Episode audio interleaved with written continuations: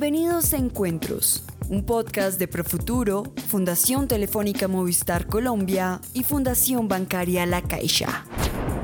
Bienvenidos una vez más a este podcast de la Fundación Telefónica Movistar. Hoy hablaremos sobre la educación invisible y la postpandemia. Y para abordar mejor el tema nos acompaña Iñaki Sánchez analista del equipo de EdTech del World Banks Global enfocado en tecnología e innovación, en donde se especializa en cuestiones relacionadas al uso de la tecnología y la educación en países de ingresos medios y bajos o con mercados emergentes, con un foco especial en Latinoamérica.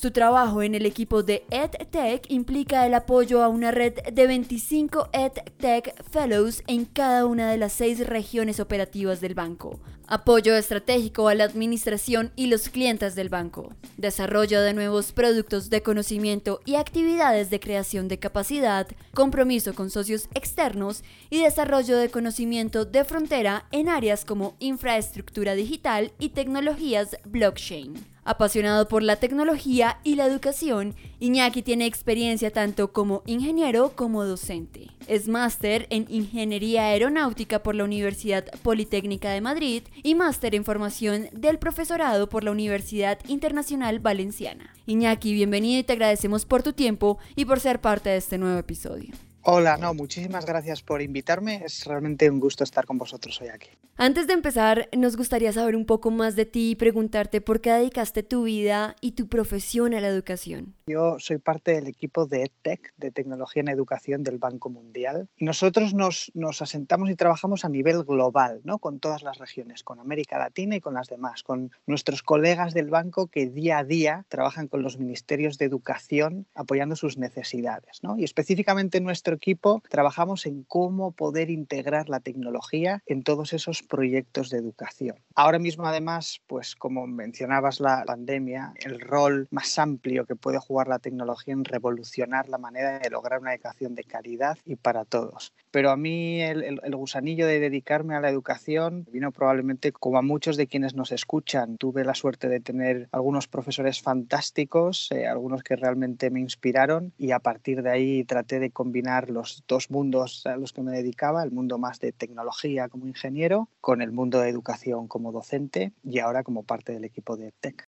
Maravilloso, la verdad estamos muy complacidos de tenerte en este espacio y ahora sí, iniciemos hablando del aprendizaje invisible y para contextualizar un poco más a los profesores que nos escuchan, ¿qué es este tipo de aprendizaje? ¿Por qué importa en el panorama actual de la educación y cuál es su relación con el uso de estas tecnologías en el aula? Este concepto del aprendizaje invisible, hubo uno de los colegas que es parte del equipo de TEC, eh, Cristóbal Cobo, que hace años ya, junto con otro especialista, John Moravec, publicaron un libro sobre este tema. ¿no? Ya entonces el impacto que la tecnología tenía en el aprendizaje no era muy claro, ¿no? no había una correlación directa entre más deployment de tecnología y mejor aprendizaje. Entonces fue un poco en este contexto en el que se empezó a plantear, bueno, es que muchos de los aprendizajes van más allá de lo que se puede medir con instrumentos tradicionales. Estoy pensando en habilidades socioemocionales, estoy pensando en aprendizajes tácitos, ¿no? Entonces se trata un poco una invitación a entender que muchos de los aprendizajes importantes estaban fuera del currículo. Se trata de poner atención a los aprendizajes informales. Entonces,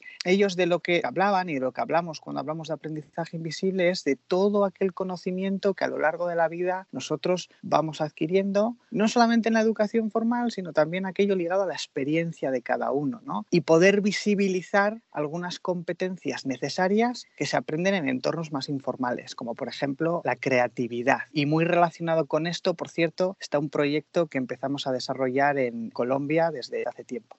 Como mencionaste, sabemos que junto a TEC han implementado este tipo de aprendizajes en Colombia, así que nos interesaría que nos pudieras contar un poco más sobre esta experiencia. Sí, claro. Mencionábamos ahora de estos aprendizajes tácitos, estas competencias, estas habilidades que quizás se van adquiriendo fuera de, la educación formal. Y en este sentido, el banco desde hace muchos años empezó a tratar de reflexionar sobre algunos de estos problemas que se repiten de manera crónica en muchos países, ¿no? A desmotivación entre los estudiantes, jóvenes que carecen de estas competencias de las que estamos hablando, que por cierto cada vez son más y más demandadas en el mercado laboral, ¿no? el potencial de los jóvenes para resolver los grandes retos, ¿no? que a veces es desaprovechado. Entonces el equipo del banco empezó a preguntar, bueno, ¿qué ocurriría si la tarea de los jóvenes fuera aprender y ejercer un impacto positivo en el mundo? ¿Puede plantearse como objetivo principal de la educación resolver grandes desafíos globales? Y si esto es así, cuáles serían las habilidades y competencias y pedagogías que se necesitan justamente para que los jóvenes resuelvan estos retos, para hacer que pienses, para hacer que actúen y para dar respuesta a esos desafíos. Y con todo eso nació el proyecto de Evoke. Evoque ¿no? Nació hace mucho tiempo, nació en 2011 ya, en 2010, y se trataba de usar distintas mecánicas de juego para tratar que los estudiantes, pues bueno, resolviendo retos y demás, fueran adquiriendo estas habilidades. Relacionado con lo que hablábamos de los aprendizajes invisibles, las preguntas iniciales que nos hacíamos eran, ¿están las universidades transformando la educación? ¿Están haciéndola más interactiva y menos teórica, más ligada al mundo real, sí o no? ¿Se está contando con el conocimiento de las comunidades locales para resolver los grandes retos, sí o no? Entonces fue un poco en este contexto en el que nació Evoque. El año pasado hicimos una implementación junto con una universidad en Bogotá, en la que por cierto participó también Telefónica, ¿no? Y el gran reto a resolver se trataba eh, ciudades sostenibles.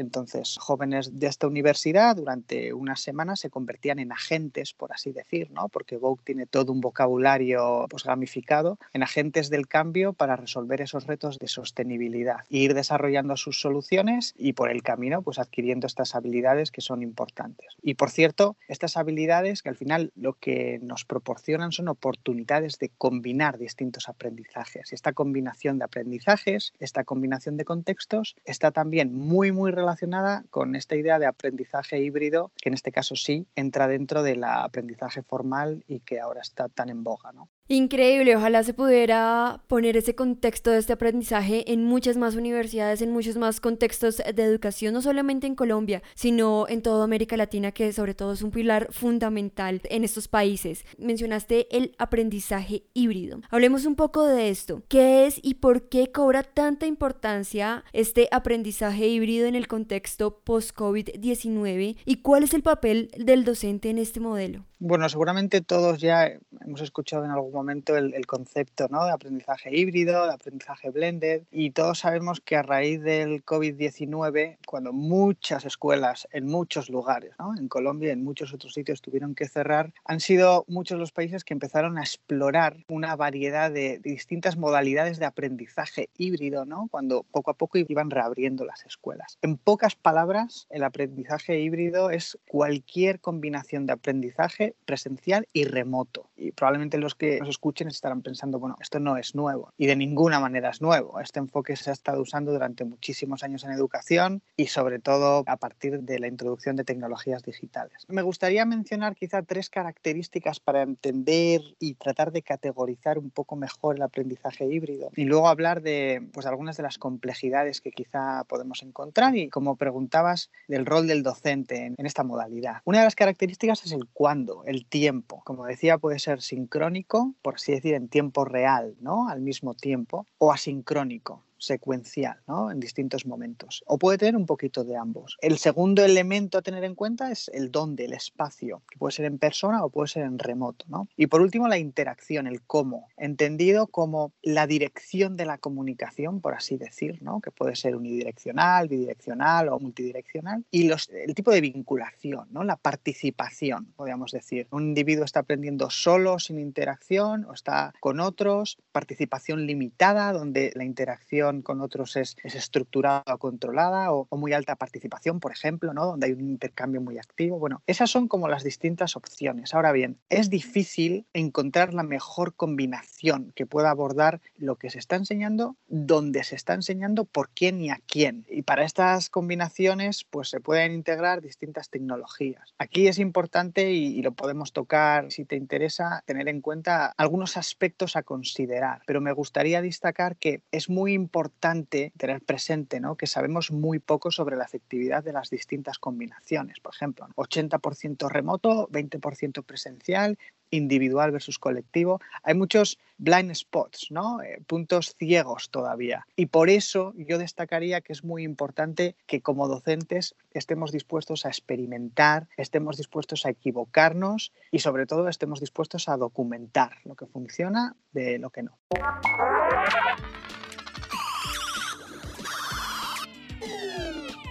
Es momento de escuchar las recomendaciones de nuestro invitado quiero invitarles, barrer un poco para casa, ¿no? E invitarles a que descubran algunos de los recursos que nosotros publicamos. Tenemos nuestra serie de podcast con podcast en inglés y en español también, eh, World Bank EduTech Podcast. Les diría que estén atentos a nuestra web porque vamos a publicar dentro de poco un estudio donde hablamos de algunas de las cosas que hemos mencionado y contamos más cosas de Vogue por si les interesa. Yo ahora mismo estoy leyendo un libro que quizá a los que están interesados en el mundo de tech les puede gustar. Se llama Failure to Disrupt de Justin Rage. Y para aquellos que quieran una lectura más divertida, ¿no? más de ficción, pero relacionada con la tecnología, justo hace poco leí una novelita Quality Land, un poco distópica, pero que me ha divertido mucho.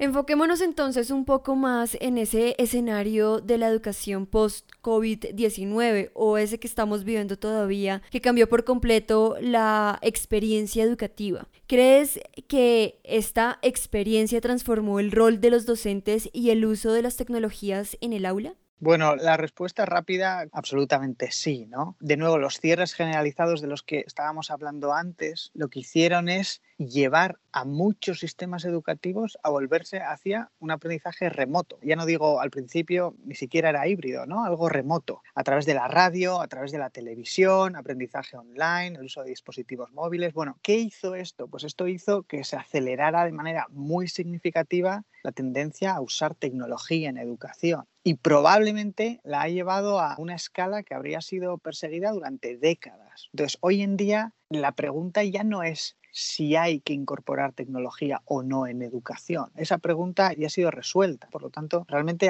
esta experiencia ha transformado esto. Ahora la pregunta es cómo debemos hacerlo, cómo podemos integrar la tecnología. Primero, es verdad que varios países pues, tuvieron que dar una respuesta de emergencia inicial ¿no? para responder a, a las exigencias, pero ahora ya estamos en un momento en el que es importante que evaluemos nuestros modelos educativos, que entendamos qué rol ha jugado la tecnología, prestar atención a aspectos como el acceso, la calidad, la relevancia, ¿no? Y por tanto, sí, mi respuesta rápida es que desde luego el rol de la tecnología ha cambiado. En lo que a los docentes se refiere, yo creo que a pesar de las consecuencias tan abrumadoras de la pandemia, esta crisis mundial ha sido también un momento extraordinario para aprender. Estamos aprendiendo pues lo adaptables y resilientes que, pueden ser los sistemas educativos, que pueden ser los profesores, que son los alumnos, ¿no? que son las familias. Y el papel de los profesores está evolucionando de manera muy rápida. Y en muchos sentidos ahora es bastante más difícil que cuando el aprendizaje se realizaba solo en persona. ¿Cómo ha cambiado el rol? Bueno, nosotros observamos como dos factores muy importantes. El primero está relacionado con todas las adaptaciones pedagógicas que han resultado ser fundamentales. Los profesores han tenido y tienen que adaptar sus prácticas y ser creativos para mantener a los estudiantes comprometidos, atentos, captar su atención, lo que en inglés se diría engage. Sobre todo porque cada hogar, cada casa se ha convertido en un aula la mayoría de las veces y a veces sin un entorno que apoya el aprendizaje. Eso en primer lugar. Y en segundo, yo creo que la pandemia ha puesto de manifiesto la importancia y la necesidad de una flexibilidad y de que los profesores tengan más tiempo para la interacción entre alumnos y profesores. Y por último, yo creo que hay que meter una nueva variable en la educación, en esta ecuación, que es el rol que han jugado las madres y los padres, que para mí ha sido una de las prácticas destacables. La introducción justamente de este tercer actor, ¿no? que ha interactuado mucho con los docentes, que ha jugado un papel muy importante y es algo que no ocurría en muchos contextos. ¿no? Entonces yo creo que este, el papel de los padres y madres ha sido un aspecto transformador muy importante también. Como mencionaste, uno de los factores importantes fue cómo implementar la tecnología en el aula, otro la interacción entre profesores y alumnos y el último el factor importante que cumple la familia en el estudiante. Así que profundicemos un poco más. ¿Qué aprendizajes crees y qué prácticas destacables consideras que dejó el COVID a los sistemas educativos de los países y a los docentes? Es una muy buena pregunta y nosotros muchas veces insistimos mucho en que la pandemia está generando una pérdida de aprendizaje en todos los países, ¿no? Esto es algo que sabemos ya y se hace mucho hincapié en esta idea de learning loss, ¿no? De la pérdida de aprendizaje, etcétera, etcétera. Pero relacionado con tu pregunta, ¿no? Yo creo que hay que cambiar un poco ese enmarcado, ese framing y preguntarse, bueno, ¿cuál es el learning gain de esto? ¿Qué hemos ganado? Porque no todo es pérdida. En ese sentido, los profes han aprendido a enseñar de otra manera, ¿no? Los profesores han, aprendido a trabajar de otra manera. Se ha destacado el aprendizaje autodirigido también de los alumnos. Por ejemplo, en Estonia, un estudio dirigido por Ipsos y la Fundación World Childhood Foundation mostró que aproximadamente el 90% de los estudiantes estaban satisfechos con la experiencia de aprendizaje en remoto porque se sentían más felices, se sentían más sanos y estaban disfrutando de esa experiencia de aprender remotamente y de manera autosuficiente. Eso es por destacar una de las cosas positivas. Respecto a los docentes, bueno, yo creo que una de las prácticas y de los aprendizajes es que todas las intervenciones tecnológicas deben facilitar la interacción entre profesores y alumnos. ¿no? Al final la educación es una experiencia social, entonces las intervenciones tecnológicas tienen que mejorar el acceso a los contenidos, a los datos, a las redes, tienen que ayudar a los profesores a apoyar mejor el aprendizaje de los alumnos, ¿no? como en otra iniciativa que hicimos del Banco de Plataforma para Profesores Exitosos. Entonces, bueno, esas son algunas de las lecciones aprendidas. Yo creo que estas cosas es temprano para documentarlas, pero es importante quedarse con la idea de que no todo es pérdida, de que ha habido espacios para aprender. Mencionaste el aprendizaje remoto y autosuficiente y el uso de la tecnología en este ámbito. Sin embargo, no podemos hablar de tecnología sin tocar el tema de la brecha de alfabetización digital que existe entre zonas rurales y urbanas, sobre todo en los países latinoamericanos. Así que, Iñaki, por último nos gustaría preguntarte qué estrategias exitosas en la región se están implementando para cerrar un poco más estas brechas y qué papel deberían apropiar los docentes para apoyar la adopción tecnológica en zonas rurales. Desde luego este es un tema muy importante y el problema de la brecha digital o las brechas digitales, ahora mencionaré por qué lo digo en plural, ¿no? Es algo que estamos viendo más y más en los países. Entonces, antes de ir a la solución, quizá querría destacar un par de puntos que considero importantes. El primero está muy ligado con uno de nuestros principios de la estrategia del equipo de EdTech. En la estrategia tenemos cinco principios, ¿no? Hay uno de ellos que en inglés es for all, que traducido al español sería diseñar y actuar actuar a gran escala y para todos. Y esa parte de para todos es donde pongo el énfasis. El diseño de las iniciativas de tecnología educativa tiene que ser flexible, tiene que estar centrado en los destinatarios y con un énfasis en equidad y en inclusión. ¿Por qué? Porque si no, como bien estás diciendo,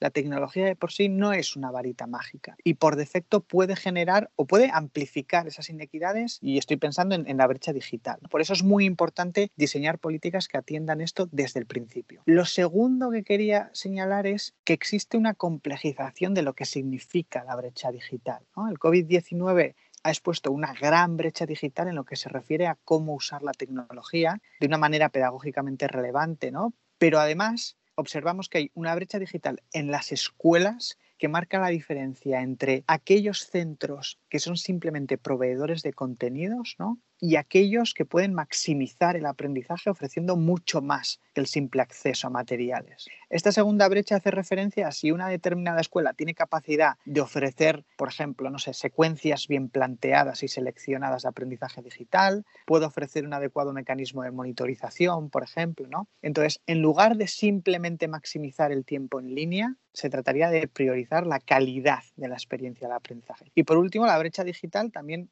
puede referirse a lo referente al acceso, ¿no? a la parte de infraestructura. En este sentido, es muy importante señalar, quizá algunos oyentes ya lo saben, ¿no? pero normalmente las brechas son más profundas dentro de un mismo país, por ejemplo, entre zonas urbanas y rurales, que entre países. Ahora, las acciones, ¿no? las soluciones, las acciones para minimizar este impacto, yo las, las dividiría en dos. Unas a corto plazo, que ya estamos viendo ejemplos exitosos ¿no? en este modo emergencia que mencionábamos antes, y otras a mediano y largo plazo, pues para generar recuperación, resiliencia, etc. A corto, Se me ocurren algunas como lo que los países están implementando en eh, algunos países de la región de América Latina, ¿no? Como usar servidores locales en aquellas comunidades muy rurales, servidores de contenido que ya tienen el contenido cargado, por ejemplo, y puede ser actualizado el contenido y también el uso de los alumnos cuando el docente, por ejemplo, va a una zona con conectividad, ¿no? Se actualiza el contenido y luego cuando vuelve a la escuela hay nuevo contenido actualizado. O se me ocurren otras soluciones de exitosas. Hay un ejemplo en Colombia, ¿no? De cero rating, de facilitar el acceso a contenidos,